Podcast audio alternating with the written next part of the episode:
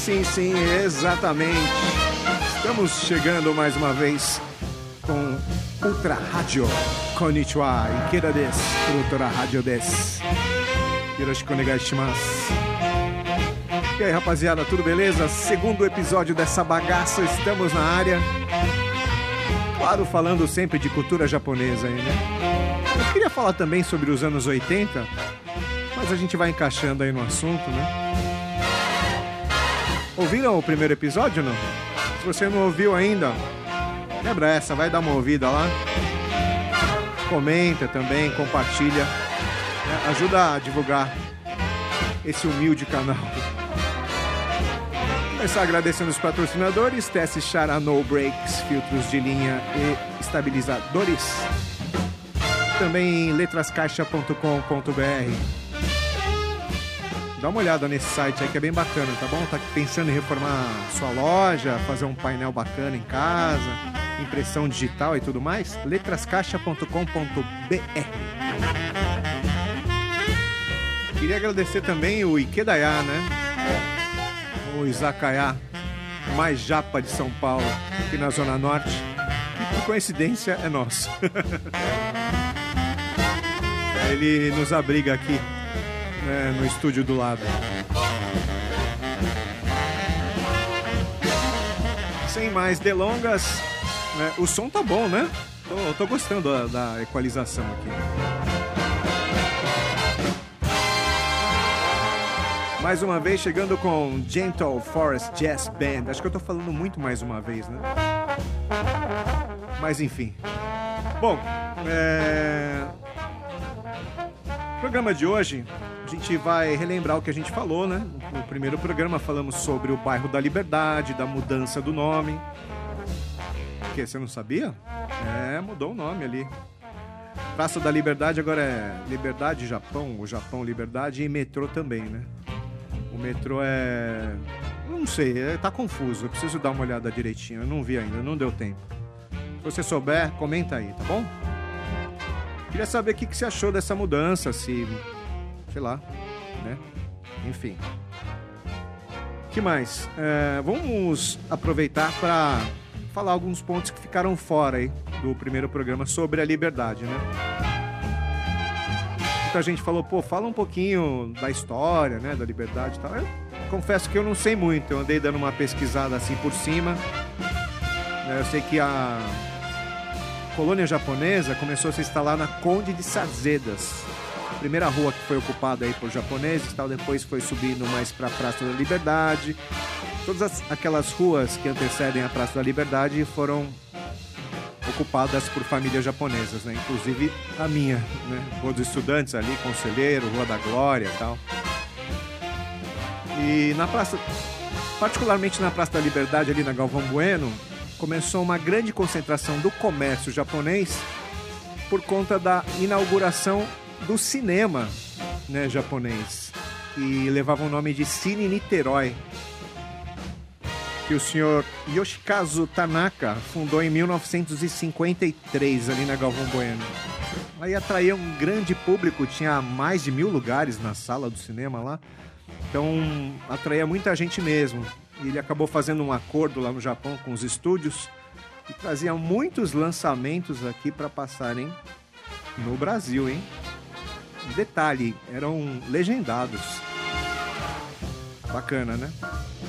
Só que infelizmente, um tempo depois, com a chegada da Radial Leste, o cinema foi desapropriado para fazerem a Radial Leste e virou um viaduto ali, né?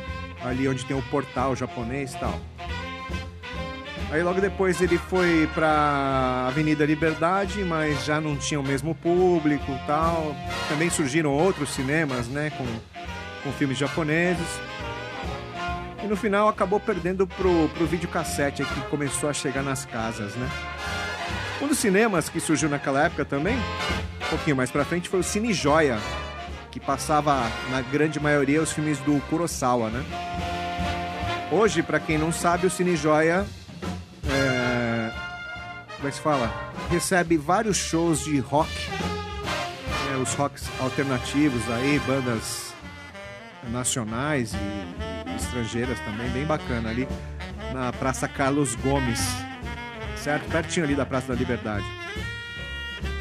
Bom, o que mais? É... Além disso, ah, uma coisa que eu tava lembrando, não sei se eu tava viajando. Deixa eu até baixar a trilha aqui que é meio, é meio macabro o negócio. Não sei se eu tava viajando, sei lá. Tá gravando essa bagaça? Tá gravando.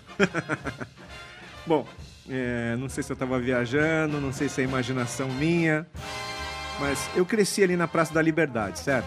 Então a gente ficava jogando bola lá, brincando, correndo, conversando, depois de adolescente também conversando, se reunia ali. Eu tenho a impressão que ali havia um restaurante Yoshinoya, né, mais conhecido como Yoshinoya, né? O pessoal fala que Yoshinoya, mas acho que é Yoshinoya é uma espécie é, concorrente né, do Sukiá, que abriu aqui no, no, Brasil, né? Lá no Japão, é uma rede grande também. Eu tenho a impressão de ter visto um Yoshinoya, um Yoshinoya na Praça da Liberdade nos anos 80. Se você também lembra disso, dá um toque aí. Não me deixa falando essa loucura sozinho. Né, onde ficava? É, você na Praça da Liberdade, olhando para a Avenida Liberdade, do lado esquerdo assim, tem os prédios e tem a igreja, né? Aquela igreja dos enforcados ali. Ele ficava encostado da igreja, do lado da casa de velas assim, no alto. Tinha uma placa lá. Eu lembro porque eu gosto muito de, de logotipos, né? E as cores também são bem marcantes, laranja, branco, preto, né? Eu lembro exatamente do logotipo ali naquele lugar e eu fiquei muito espantado porque a primeira vez que eu fui pro Japão, eu vi o Yoshinoya no Japão, falei, nossa, velho, já vi isso aqui em algum lugar. Aí fiquei pensando, pensando, pensando e realmente me veio essa lembrança aí da Praça da Liberdade. Bom, tomara que alguém tenha visto também e não me deixe viajando sozinho na maionese, certo? Ai, ai. Enfim. Meu, tem cada coisa, né, que a gente fala aqui. Bom, é... ainda na Liberdade, eu esqueci de falar. Esqueci não, eu não falei, né? De outros restaurantes. Agora tá na moda esse negócio de lamen, né? Todo mundo fala de lamen, abriu um monte de casas de lamen em São Paulo e tal. Mas é uma das primeiras, se não a primeira que, que eu lembro no formato de casa só de lamen mesmo, foi o Asca ali na Galvão Bueno, é, eu lembro que de ter ido logo depois da inauguração, assim. No começo uh, era bem vazio, assim, não tinha muita gente que conhecia tal. Aí depois começou a encher, né? Mesmo assim, demorou um pouquinho porque não sei se eles aceitam agora, mas eles não aceitavam cartão, só aceitavam dinheiro. E agora é super lotado, tem espera, etc. Ficou super famoso, merecidamente, né? O lamen, pelo menos na, na época que eu fui, era muito bom. Outro lamen também que abriu logo depois foi o Kazu, né? Que é, tem parceria com uma rede lá do Japão. E também é muito bom o lamen. Né? Tem gente que não curte, mas eu curto. Né? Eu, eu recomendo até. Claro que eu recomendo o lamen do Ikedaya, mas como a gente não é uma casa de lamen, a gente só faz as quintas-feiras. Se você tiver afim de comer lamen sem ser de quinta-feira, cola lá, tá bom? Onde fica? Uh, o Casu fica na Tomás Gonzaga, certo? Enfim, uh, tem outras casas também que eu vou falar no decorrer dos programas aí né, que eu já fui conhecer, algumas legais, outras nem tanto. Mas é uma opinião minha, tá? Se você gosta, você não precisa brigar comigo por causa disso e nem vice-versa, tá bom? É... Esses dois que eu falei eu gosto. Bom, como prometido, eu disse que ia comentar sobre cursos né, de, sobre cultura japonesa. Então vou falar um pouquinho do Bunkyo, quer anotar o endereço do site aí? É www.bunkyo, B-U-N de navio, K de que bom, Y-O, Tá? É, uma vez por mês, ah, na quarta-feira, eles fazem uma espécie de mercadinho, né? um free market. Então, se você tem algum produto que quer expor lá, né, é, comidas, alguma coisa assim, você pode entrar em contato com o pessoal lá, né, para expor o seu produto. E se você não tem, quiser só aproveitar para conhecer, pode participar também, tá bom? Bom, falando em curso do Bunkyo, rola um curso para seniors de dança acima de 60 anos. Alô, Bachan, de Chan, né? É... São aulas gratuitas às terças à tarde, hein? Né? É o Dança Senior, Bunkyo. Também pode se informar no site, né? Além disso, deixa eu trocar a trilha aqui. Vamos ver por uma outra trilha. essa é mais silenciosa.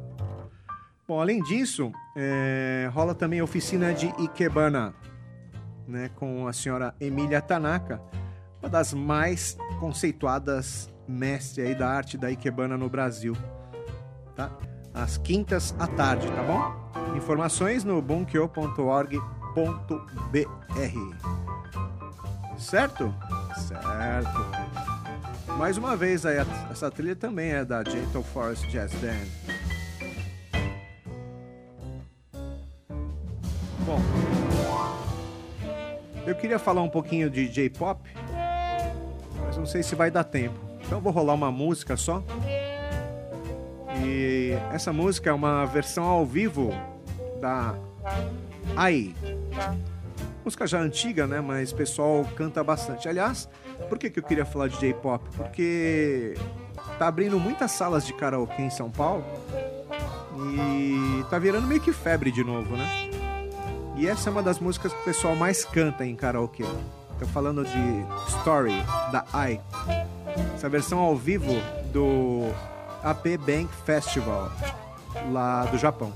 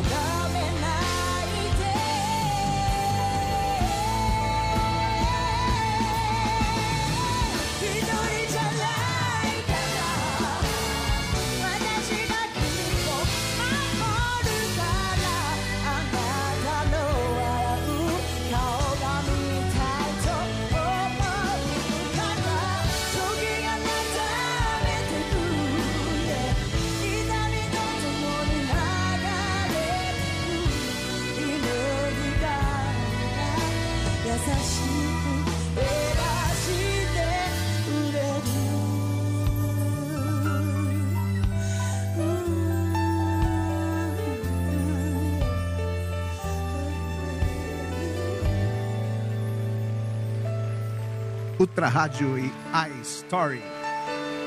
Show, né? Bom, deixei essa pra gente emendar na próxima aí. Falar um pouquinho de J-pop também. Certo? Beleza, galera. Domo arigato. Já mata raishu. Sayonara.